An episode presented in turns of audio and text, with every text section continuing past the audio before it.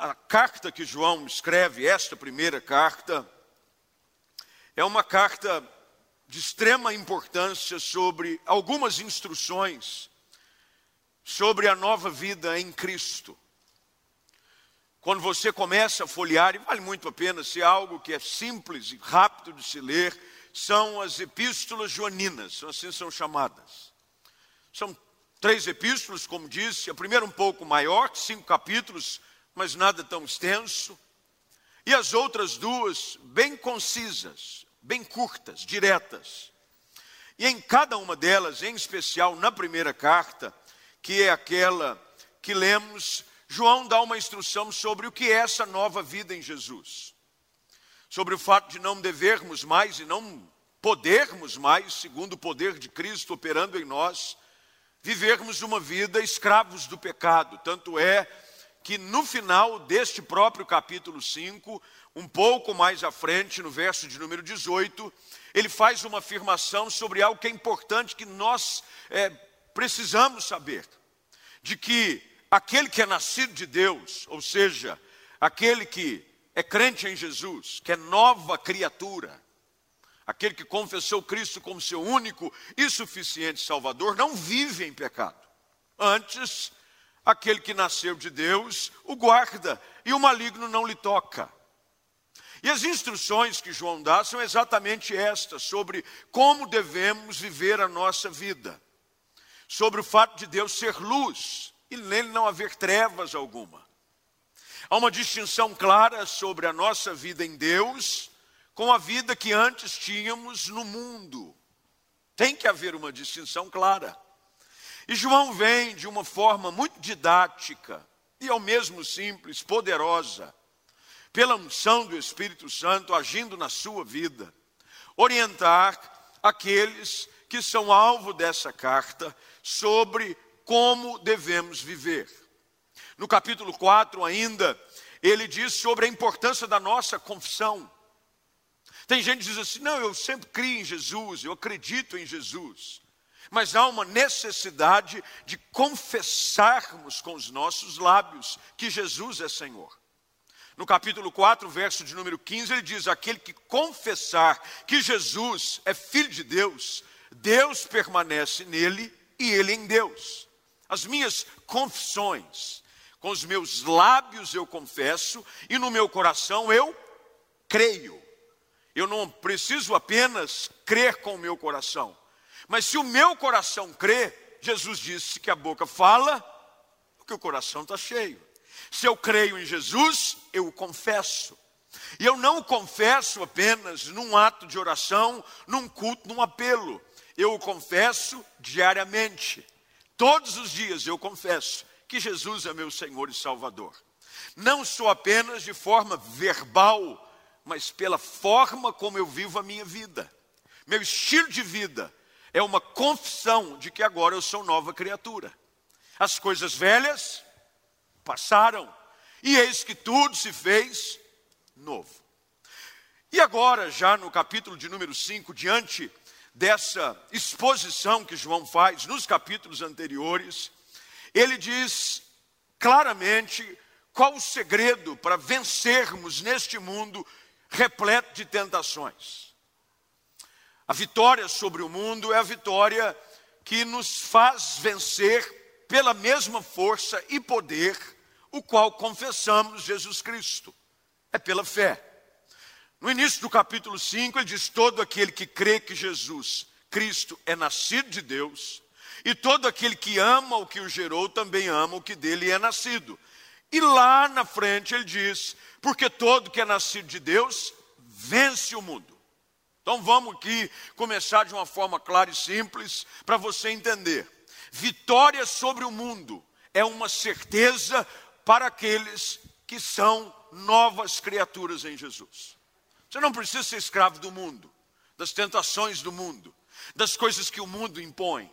Sobre aquele ditado popular que diz: a carne é fraca, pastor o mundo está cheio de atrações, o mundo está cheio de coisas, bem, mas aquele que é nascido de Deus, aquele que nasceu em Cristo, segundo as Escrituras afirmam, Aquele que é nascido de Deus vence e o mundo, vence o mundo. E esta é a vitória que vence o mundo, a nossa fé. É pela fé. Pela fé em Cristo Jesus, eu venço o mundo. Eu não sou guiado pelo mundo, eu não sou levado a viver segundo o conceito do mundo, os padrões do mundo, eu venço o mundo pelo poder da fé.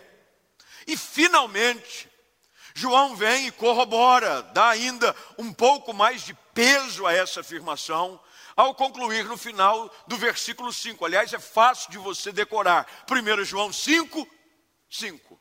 1 João 5, 5. Ele diz: Quem é que vence o mundo, senão aquele que crê ser Jesus, o Filho de Deus? Então, a primeira coisa que eu gostaria de expor a vocês nesta manhã é exatamente isso. A única forma de você viver uma vida vitoriosa, e olha, ao contrário do que aquilo que as pessoas de vez em quando rotulam como vida vitoriosa. Hoje, expressão de vida vitoriosa não muito tem a ver com o conceito de vida vitoriosa à luz da palavra. Vida vitoriosa é aquela que o triunfo da cruz é algo real na nossa vida. É quando o pecado já não tem mais domínio sobre nós. Vida vitoriosa é quando você não cede às tentações, você não vive no pecado. Pelo contrário, você triunfa de glória em glória pelo poder de Deus que habita em você. Portanto, João está dizendo: a única forma de você viver vencedor neste mundo e vencer o mundo, o mundo, o mundo jaz no maligno. Portanto, a influência do mundo ela está diretamente ligada à ação do maligno. A palavra de Deus diz: não ameis o mundo, não ameis o mundo. Para vencer o mundo, as tentações do mundo, a ação do ardiz do diabo, de uma forma tão sagaz, agindo pela influência do mundo, que infelizmente cada vez mais vai encontrando espaço e desenhando em detalhes aquilo que o apóstolo Paulo faz questão de relatar a Timóteo na sua segunda carta, como seriam os últimos dias. O amor de muitos esfriaria, haveria inimizade, até mesmo dentro da sua própria casa, haveria o aumento daquilo que é terrível aos olhos de Deus. João diz: a única forma de nós vencermos tudo isso é se Jesus for Senhor da nossa vida. Essa é uma garantia maravilhosa.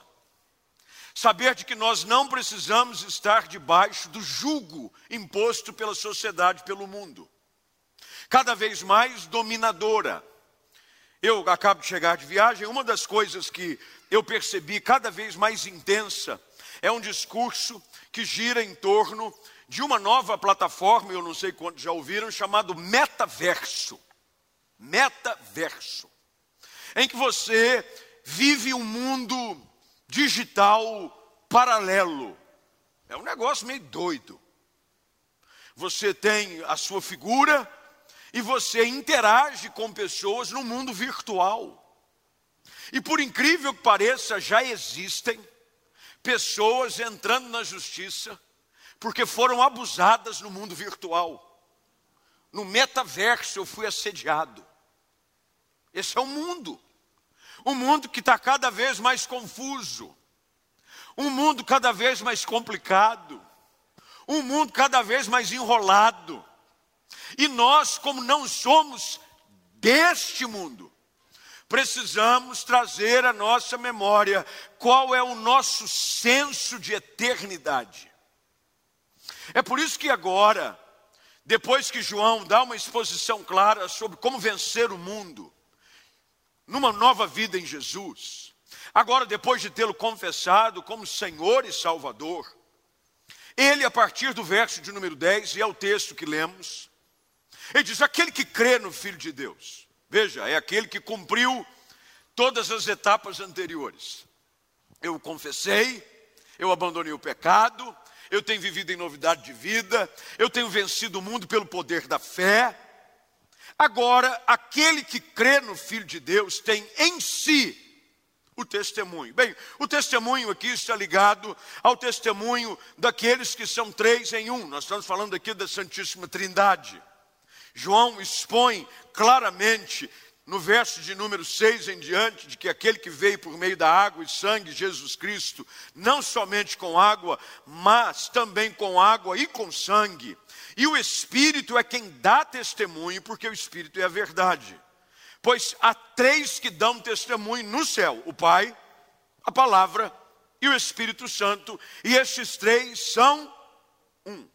E os três são os que testificam na terra: o Espírito, a água e o sangue, e os três são unânimes num só propósito.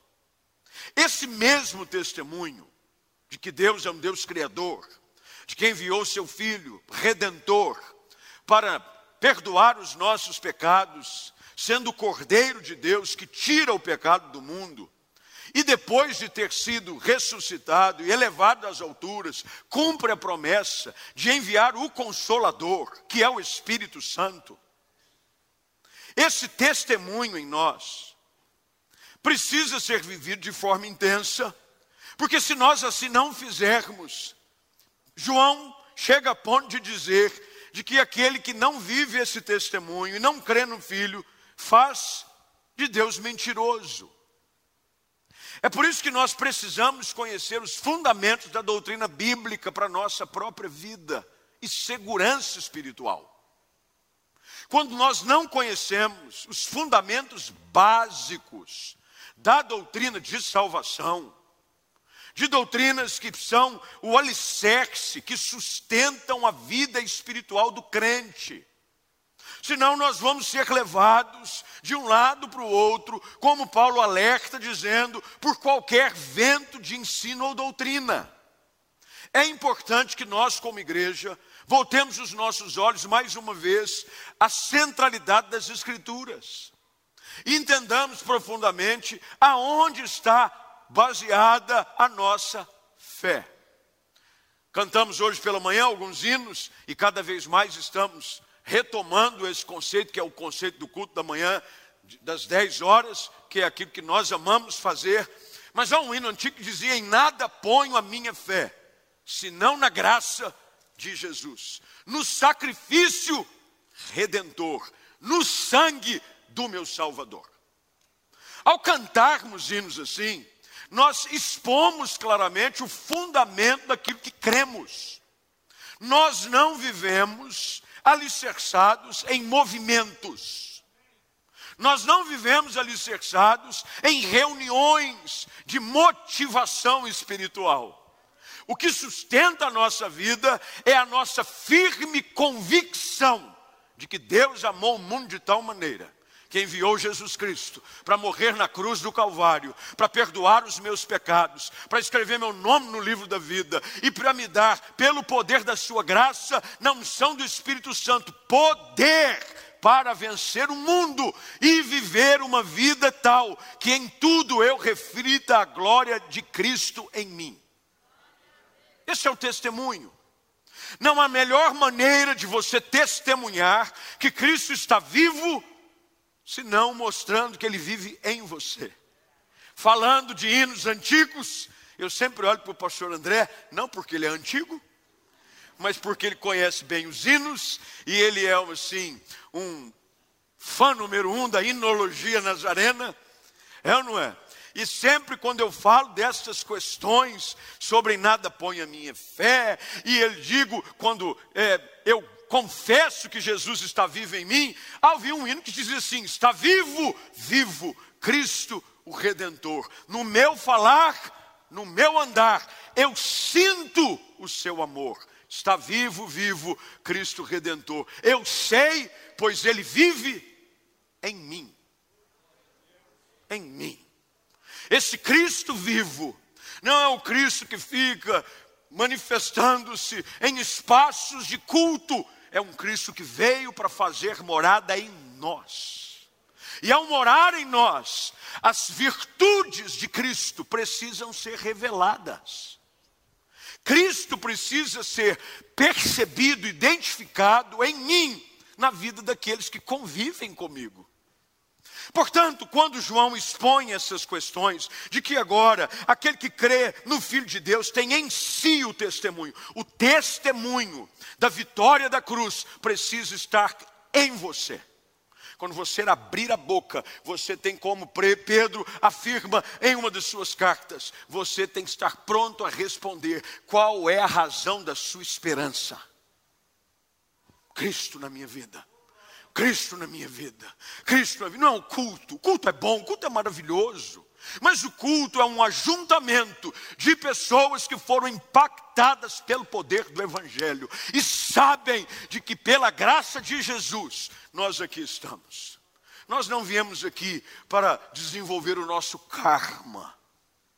Eu venho no culto para dar uma descarregada e para sentir mais leve. Eu não venho no culto porque aqui eu cumpro com a minha ação religiosa da semana. Se você tem vindo ao culto por esse motivo, sinto e lamento lhe informar, as suas motivações estão erradas. Nós chegamos a um culto porque este é o lugar aonde o povo de Deus se reúne, não para dizer aquilo que Deus fará, mas aquilo que ele já fez por nós. Nós chegamos aqui para dizer: eu sou nova criatura, eu fui perdoado, eu fui lavado e remido do sangue do Cordeiro, eu tenho esse testemunho em mim.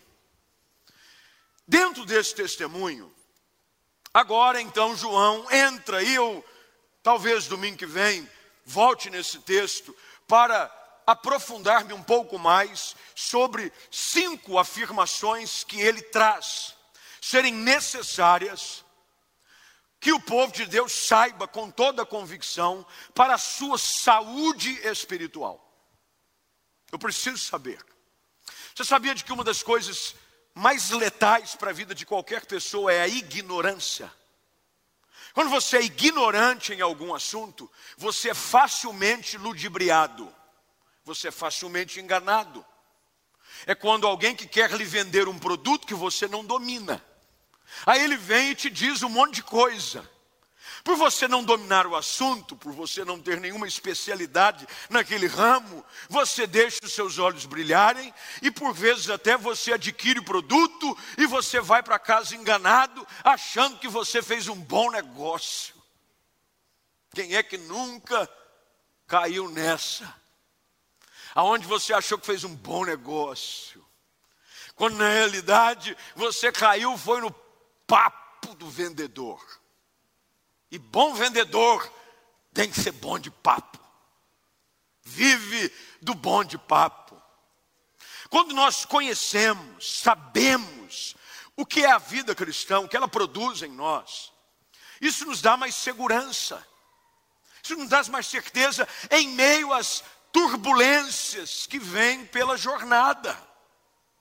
No meio da nossa caminhada espiritual, haverão algumas turbulências. Haverão alguns momentos de agitação intensa. São em horas como essa que as minhas convicções, aquilo que eu sei, que eu estou certo, como o apóstolo Paulo dizia, eu sei que aquele que me chamou é fiel para completar a boa obra. Eu sei, ele diz, eu sei em quem eu tenho crido. Eu sei que Ele é poderoso para guardar o meu tesouro. Eu sei convicções, coisas que não são abaladas pelas circunstâncias, pelas novidades, pelo modismo.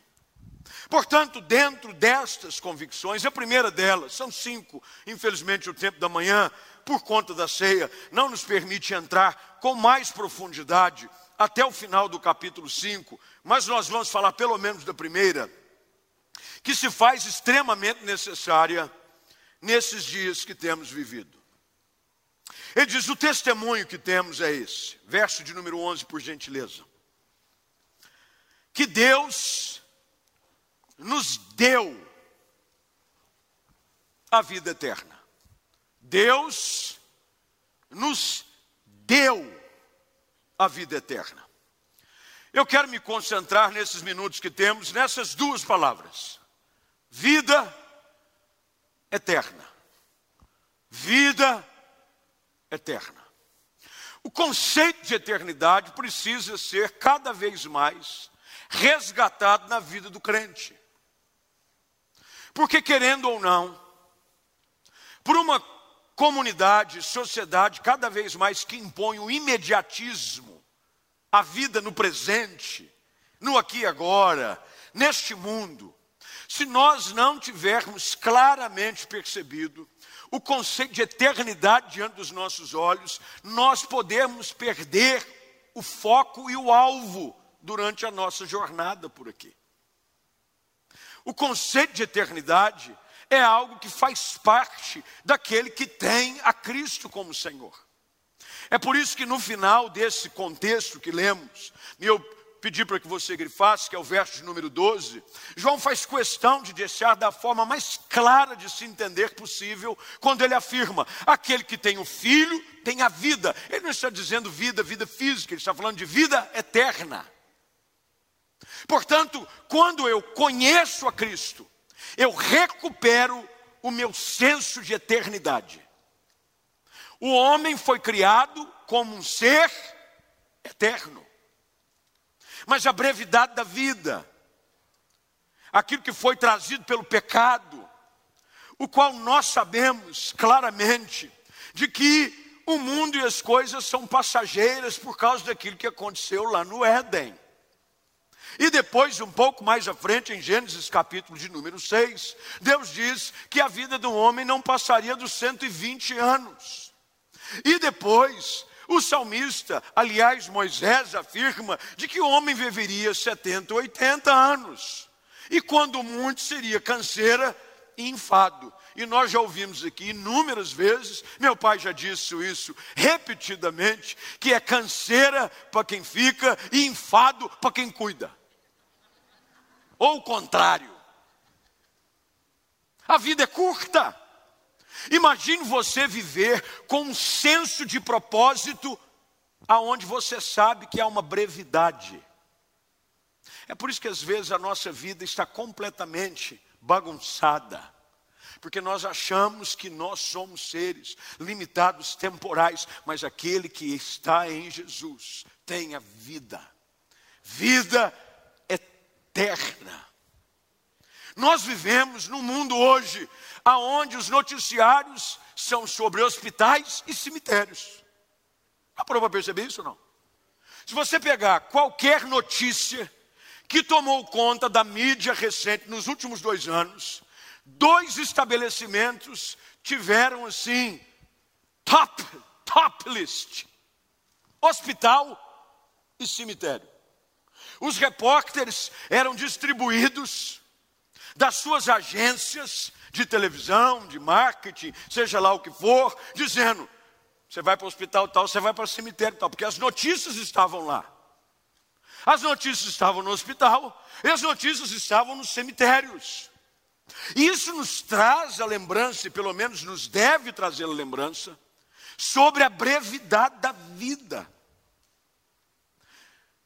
Dizendo isso, eu acredito que este é um momento que nós precisamos mais uma vez proclamar ao mundo a verdade sobre o que Jesus veio produzir em nós.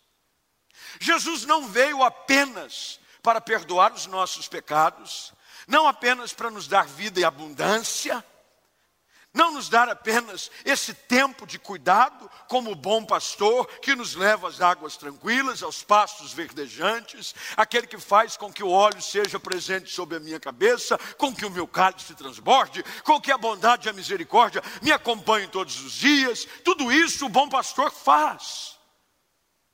Mas sabe de uma coisa? Muitas dessas coisas o mundo falsamente pode oferecer. O mundo pode oferecer conforto para muitos nessa vida, e nós sabemos disso. Pessoas que não conhecem a Cristo, pessoas que não temem a Deus, vivem no conforto dessa vida terrena. Muitas pessoas usufruem de muitos prazeres, porque o diabo, ele tem poder, e às vezes a pessoa diz assim: que isso, pastor? Bate na boca? Não, ele tem. Ele tem poder a tal ponto de enganar até mesmo eleitos. Ele se faz de anjo de luz. Ele oferece coisas para tirar você do foco da eternidade para o prazer momentâneo. Agora, este é o limite daquilo que o mundo e o diabo podem oferecer. Mas só há um que é capaz e tem poder de te dar vida eterna. Não só provisão para esse tempo, mas também garantia para uma eternidade de bênçãos. Dizendo isso, João vai e afirma que essa garantia assegurada da vida eterna em Deus, na pessoa de seu filho Jesus Cristo, nos faz fazer uma pergunta clara: por que, que eu preciso da vida eterna? Por que, que eu preciso da vida eterna? Bem, vamos lá, eu vou tentar te responder à luz das Escrituras. É, o porquê que nós precisamos ser resgatados nos nossos dias, cada vez mais. O porquê da segurança da vida eterna. A primeira delas é que a vida é curta. A vida é curta. Os noticiários do mundo todo informavam ontem sobre o desfecho, infelizmente fatal, de um menino de cinco anos de idade. Cinco anos de idade. Que caiu num poço ao lado da sua casa, no Marrocos, com 32 metros de profundidade. Fizeram de tudo. Escavaram um turno paralelo, chegaram na profundidade, colocaram oxigênio, tentaram colocar comida, desceram uma câmera para monitorar o menino, cinco anos de idade, brincando nos arredores da sua casa. Finalmente, ontem, quando se conseguiram chegar, depois de colocar um tubo de alumínio ou aço, provavelmente aço, alumínio é muito frágil, para que chegasse ao ponto onde o menino estava, para tentarem tirar o resto com as mãos e com picaretas e pás, com medo do deslocamento da terra, porque era uma terra muito frágil e de locomoção simples. Tiraram o menino, já sem vida, dor para os pais, tragédia para uma nação, comoção para o mundo. Mas tudo isso nos apresenta uma realidade de que a vida é curta. Jó afirma isso está no capítulo 10 do livro que leva o seu nome, no verso de número 20, de que os seus dias eram poucos. Os nossos dias são poucos. Tiago escreve dizendo de que a vida é como um vapor que rapidamente se dissipa. Vapor. Já começou naquele dia frio, em algum momento, em algum lugar, principalmente numa região montanhosa, onde o dia começa cheio de um vapor e você acha que ele vai durar o dia todo. Poucos minutos, quando muito, uma hora depois, o vapor se dissipa. Nós precisamos ter firmes o nosso coração, senso de eternidade, porque a vida ela é curta.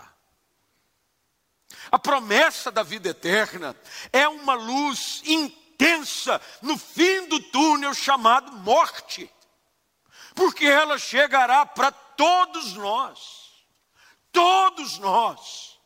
E a vida eterna diz que nos nossos dias aqui são apenas um prelúdio daquilo que Deus tem para nós.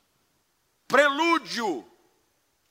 Para quem não sabe o que é prelúdio, antigamente na liturgia dos cultos mais tradicionais, havia antes do culto começar um prelúdio.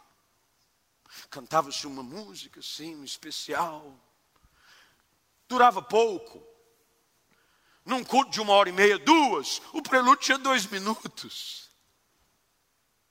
O que nós vivemos aqui é um prelúdio. Você sabe qual é o problema? Nós ensaiamos para o prelúdio e esquecemos do concerto. Esquecemos. Nós gastamos o tempo todo preocupados com o prelúdio. A minha vida aqui, a minha vida lá, as minhas coisas, os meus afazeres, as minhas preocupações, o meu trabalho, a minha família, tudo isso é importante. Não estou dizendo para você abrir mão de todas essas coisas, mas precisamos resgatar essa verdade de que Deus nos deu a vida eterna. É por isso que Jesus diz que nós não podemos acumular tesouros aonde a traça e a ferrugem corroem e consomem. Jesus está dizendo: pare de colocar aquilo que é mais precioso nesse tempo breve que é chamado vida terrena. E comece a ter claramente uma percepção clara da eternidade. Como é que nós obtemos a vida eterna? Bem, a eternidade é uma realidade para todos os homens. Mas veja como o texto diz: ele não fala sobre Deus nos deu a eternidade. Quando você olha para o texto e diz o testemunho é esse, que Deus nos deu a eternidade, é isso que o texto diz. O texto diz que Deus nos deu a vida eterna. A eternidade é para todos. Todos são seres eternos. Mas há uma distinção entre vida eterna e morte eterna. João diz: o único que tem o poder de nos dar vida eterna é Jesus Cristo. Sem Jesus Cristo você tem eternidade, mas uma eternidade de morte. É sabido que os teólogos, sempre através dos séculos, ao pregarem sobre salvação, afirmavam de que quando você tem Jesus, você morre só uma vez, não duas. Mas quem vive uma vida sem Jesus, morre duas vezes. Morre para a vida carnal e também morre para a vida eterna. Como é que nós podemos obter a vida eterna? Bem, primeiro, a vida eterna é um presente. Ninguém pode conquistá-la pelos seus próprios méritos. Dentro de uma doutrina religiosa que se afirma de que eu vou desenvolvendo cada vez que reencarno para melhorar a minha condição nesta vida, até que eu tenha o meu ser evoluído, balela, furada.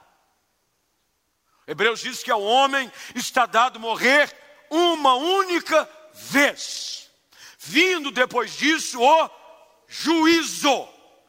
Então, se você quiser enfrentar o juízo, tenha juízo. Tenha juízo. A morte é uma realidade para todos nós, física mas a morte eterna é um presente que Deus nos dá em Jesus e nós precisamos aceitar e recebê-lo. Como é que eu conquisto a vida eterna? O testemunho é esse: Deus nos deu a vida eterna, e esta vida está no seu Filho. É por isso que quando Jesus ele ressurge dentre os mortos, ele é a primícia dos que dormem. Ele é o primeiro que diz: Assim como foi comigo, será com todos aqueles que confiam em mim. Que coisa maravilhosa! Nenhuma outra religião pode presentear você com a vida eterna. Cada dia mais, as escavações arqueológicas aconteceu recentemente no Egito, descobriram uma tumba, aquela menos violada, já encontrada aonde faraós com suas riquezas construíam as pirâmides, se você não sabe, a pirâmide nada mais é do que um sarcófago. Pirâmide é um túmulo exagerado, aonde os faraós construíam um lugar e depositavam dinheiro, embalsamavam-se, esperando por causa da mentira religiosa na qual eles estavam impostos, de que ressurgiriam e na outra vida ressurgiriam para viverem e gozarem das suas riquezas. Mentira! O único que pode nos dar a vida é Deus através de seu Filho Jesus Cristo. Deus nos deu a vida eterna. Quando eu recebo a Cristo como Salvador, confesso os meus pecados, faço dele Senhor da minha vida. Eu posso então experimentar aquilo que o próprio Senhor Jesus disse e que o mesmo João registra não em uma de suas cartas, mas no evangelho que leva o seu nome. João capítulo 17, verso de número 3. Ele diz: A vida eterna é esta. Vá comigo lá, eu não pedi para o pessoal da mídia, mas se você for bom aí no gatilho, hoje com o smartphone, você não precisa nem decorar versículo. O pessoal vai lá e, infelizmente, antigamente você, o cara tinha que ser bom no. Ó, você dizia para ele, Sofonias, Obadias, é o né? Naum. Esses são os difíceis de achar. Fala a verdade. Obadias, Sofonias, Naum, oh Deus. Principalmente que as páginas estão coladas, porque você vai nela pouco. Aí você não acha. Hoje em dia você vai lá no índice, acha. João 17, 3. Olha o que, Jesus diz: A vida eterna é esta, que te conheçam a ti, o único Deus verdadeiro, e a Jesus Cristo a quem enviaste. Quero aqui resumir de forma clara e direta. Se você não conhece a Deus como o único Deus verdadeiro, e fez de Jesus seu único e suficiente Salvador, você ainda não tem garantia de vida eterna. Não tem. Aqueles que recebem a Cristo vão para o céu depois da morte. Essa é a promessa. Jesus disse isso ao ladrão, lá no Gólgota: hoje mesmo estarás comigo no paraíso. Quem confessa Cristo tem a garantia da eternidade. Este é o maior conforto que nós precisamos encontrar e a maior segurança na qual nós podemos caminhar.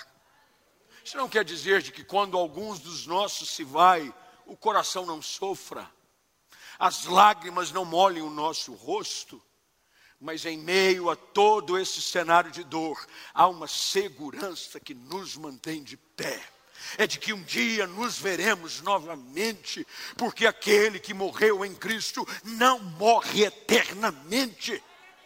Eu preciso disso como garantia em meio a dias de tanta ameaça, de tanta turbulência. O medo da morte não pode assumir o controle da vida daquele que tem Jesus como Senhor. João termina essa exposição dessa certeza que todos nós precisamos saber e ter, é de que a única forma de você receber a vida eterna é tendo o filho. Aquele que tem o filho, verso 12, tem a vida. Jesus disse: Eu sou a ressurreição e a vida e a vida. Vida. Sinônimo para Jesus também é vida. Vida eterna. Vida eterna. Aquele que tem o filho tem a vida. E quem não tem, não tem vida. Não tem vida hoje e não tem vida no porvir.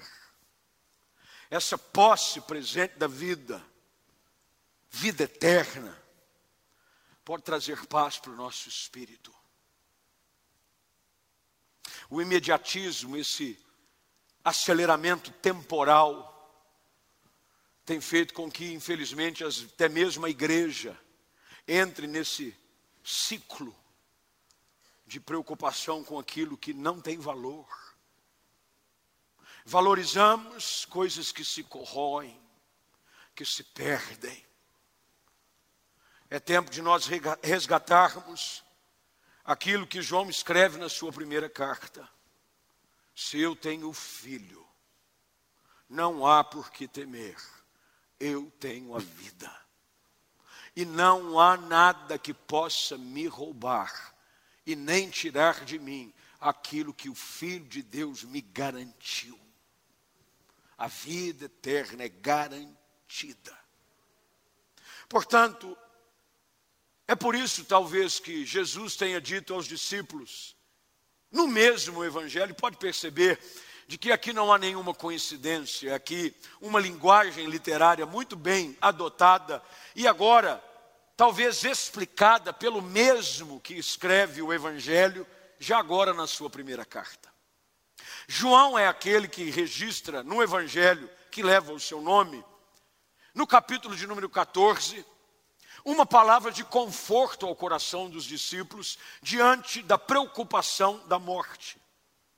Ele diz: Não se turbe o vosso coração. Credes em Deus, credes também em mim. Pode ver que ele reafirma as mesmas coisas neste capítulo 5 da primeira carta. Crede em Deus, crê também em mim. Na casa do meu pai há muitas moradas. Se assim não fosse, eu vou-lhe teria dito: eu vou preparar-vos um lugar, para que onde eu esteja, vós estejais também.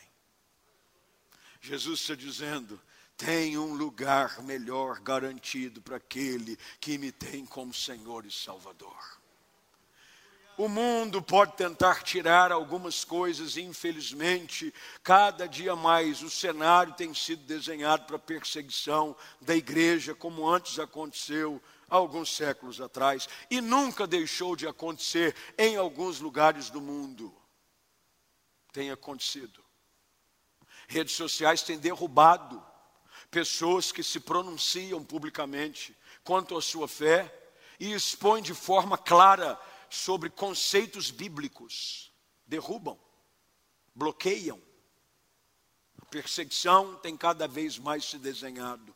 Nós precisamos estar preparados para confessar a nossa fé diante das ameaças, porque a nossa segurança não é essa vida corpórea, nesse corpo cheio de concupiscência e corruptibilidade. Nós precisamos estar preparados para tomar posse. Não tem uma expressão assim que às vezes os evangelhos dizem: Eu tomo posse, eu tomo posse. Se é algo que você precisa estar preparado para tomar posse, é da vida eterna que Deus tem para você em Cristo Jesus. Amém. Vamos ficar de pé. Eu quero orar com você, você que está em casa também, por gentileza. Fique de pé conosco. Hoje é dia, quem sabe, de você receber o filho. Pastor, eu, eu gosto da igreja, eu sou muito abençoado na igreja, eu sou edificado na igreja, é, eu me sinto bem na igreja, mas isso não traz garantia de vida eterna. Igreja nenhuma tem aqueles tickets que VIP. Não, porque eu conheço o pastor, o pastor disse que vai me garantir uma eternidade. Está perdido, hein?